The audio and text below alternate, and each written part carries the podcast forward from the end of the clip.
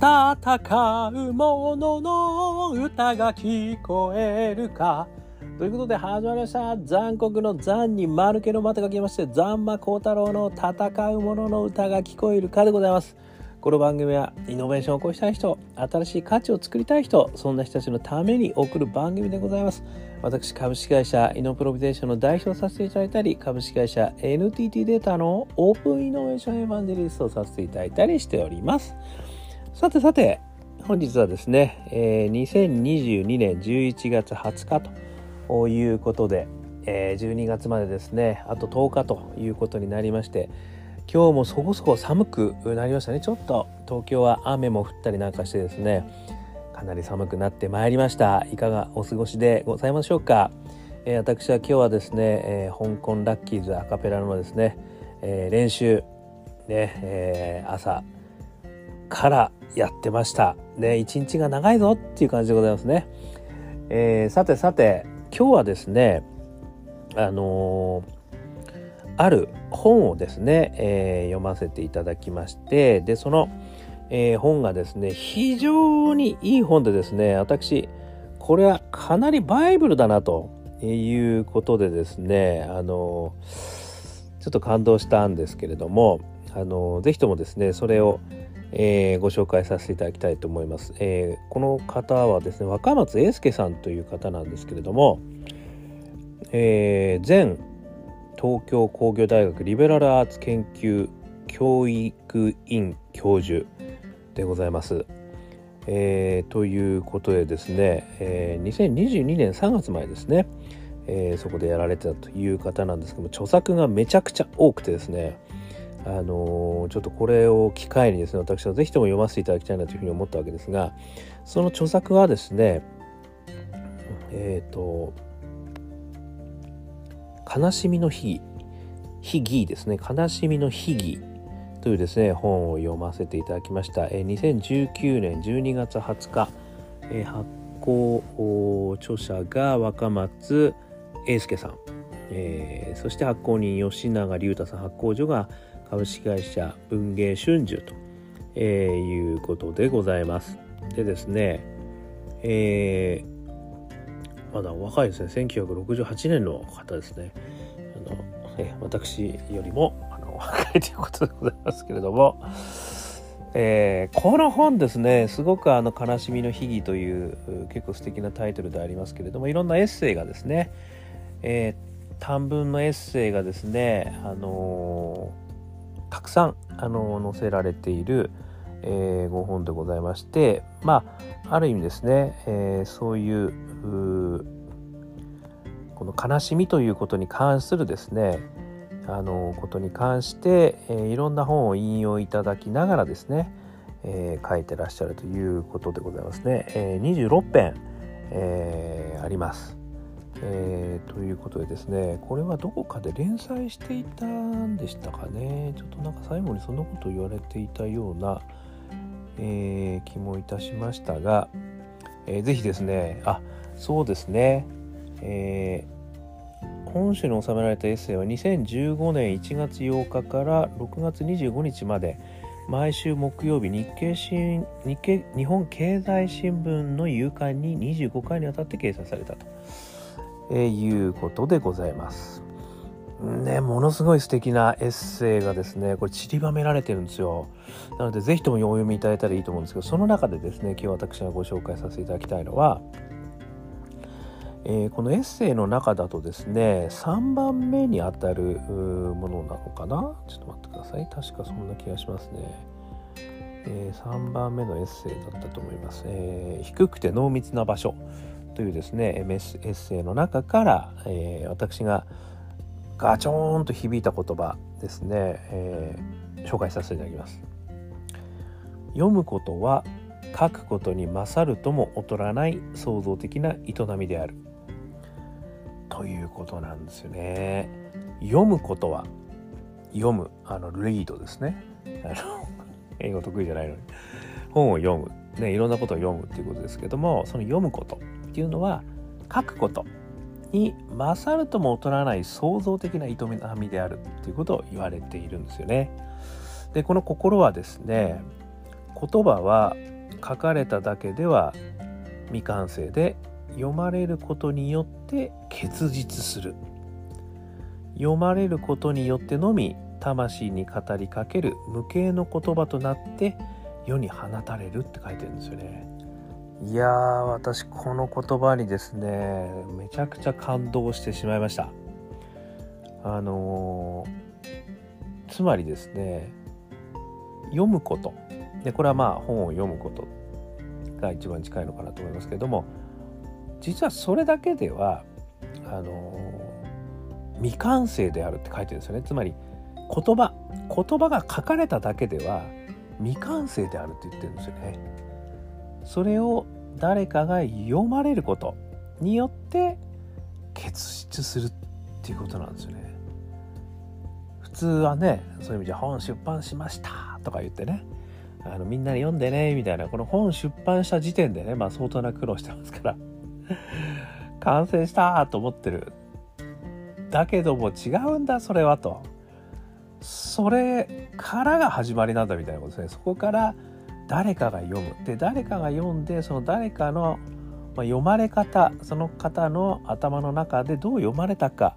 ということ。それがあって初めて結実するんだと。いうことなんですよ。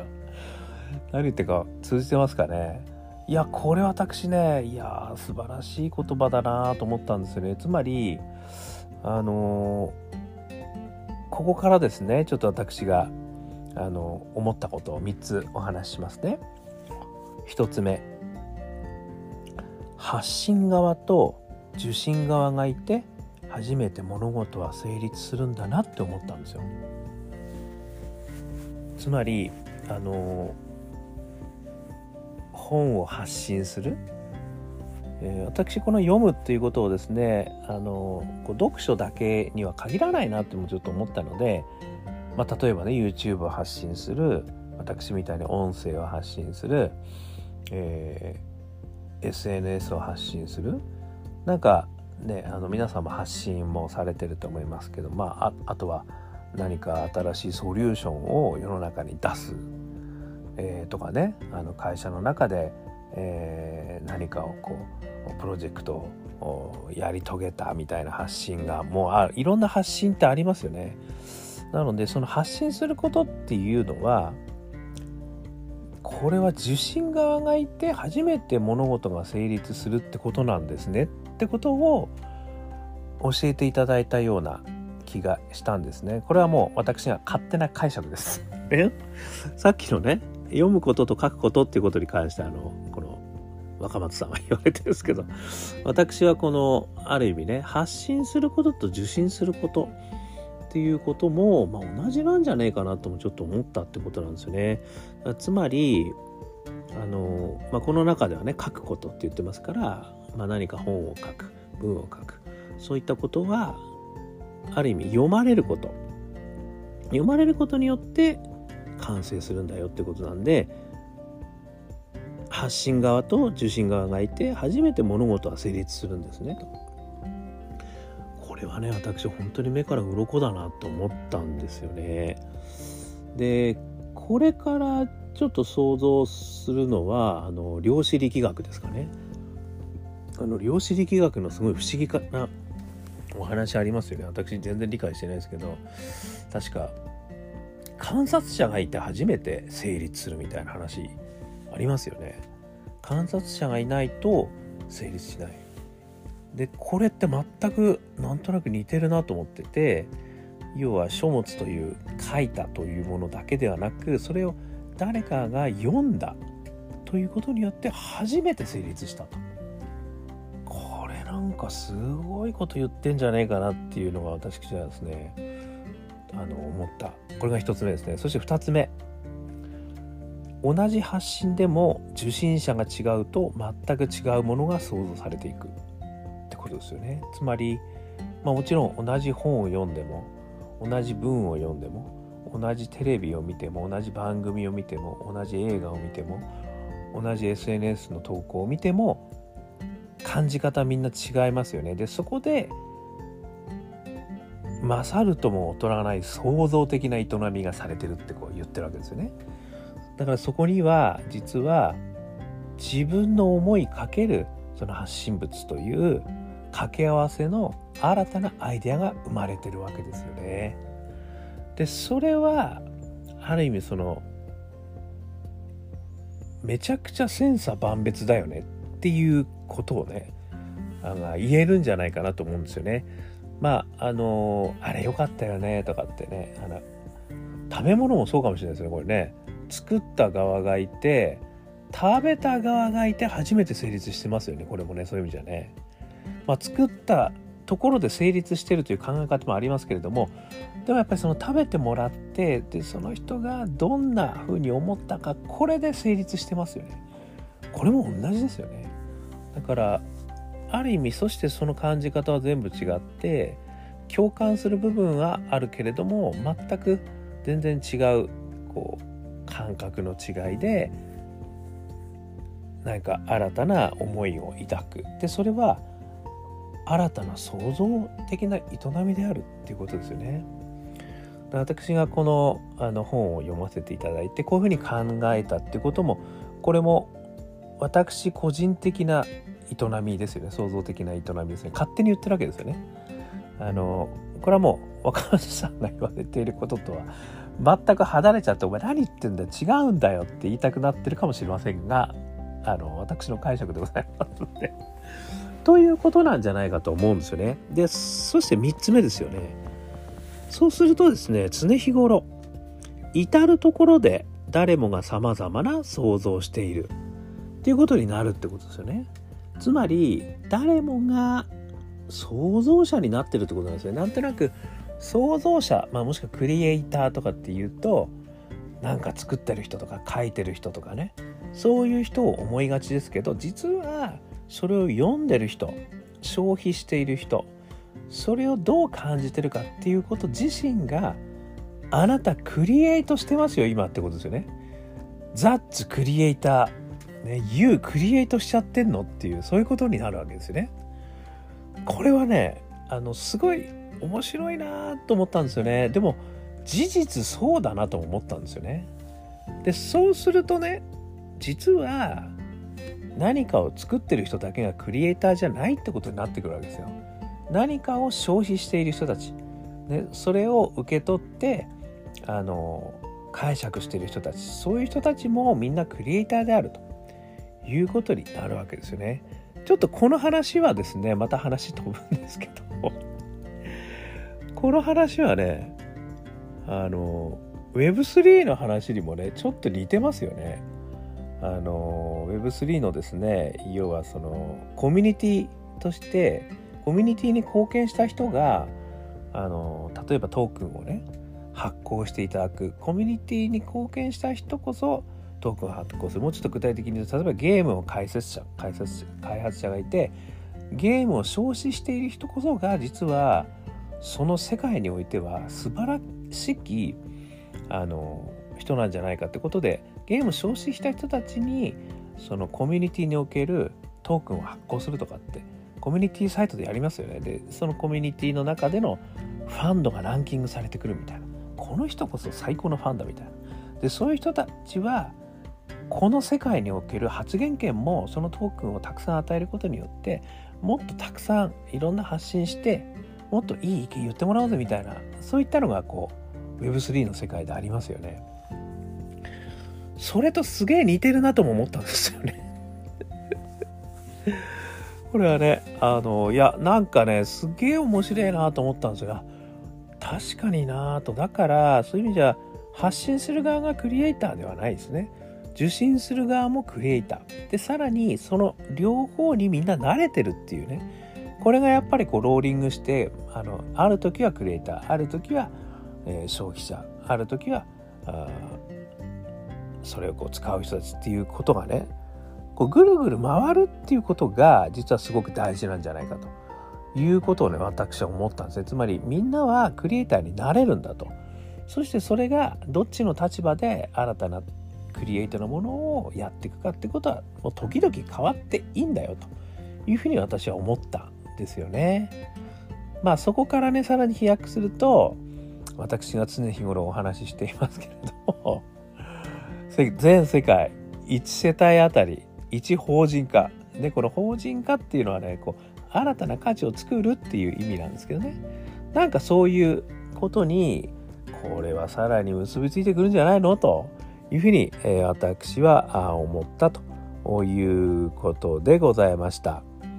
なのでね、非常にそうすると、やっぱりみんながね、やっぱクリエイトできる世の中になると。何らかの価値を出す世の中になる。こういう考え方素敵ですね、というところにですね、私はもうめちゃくちゃ感動しました。これは若松